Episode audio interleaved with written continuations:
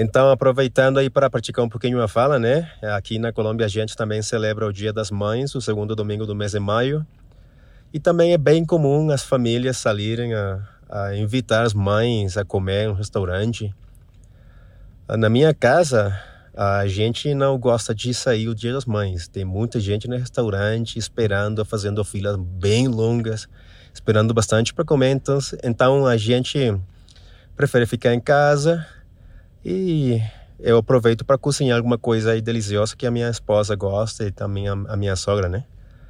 Uh, obrigado aí pelo convite de enviar uma mensagem de voz. Um abraço para vocês. Tchau, tchau.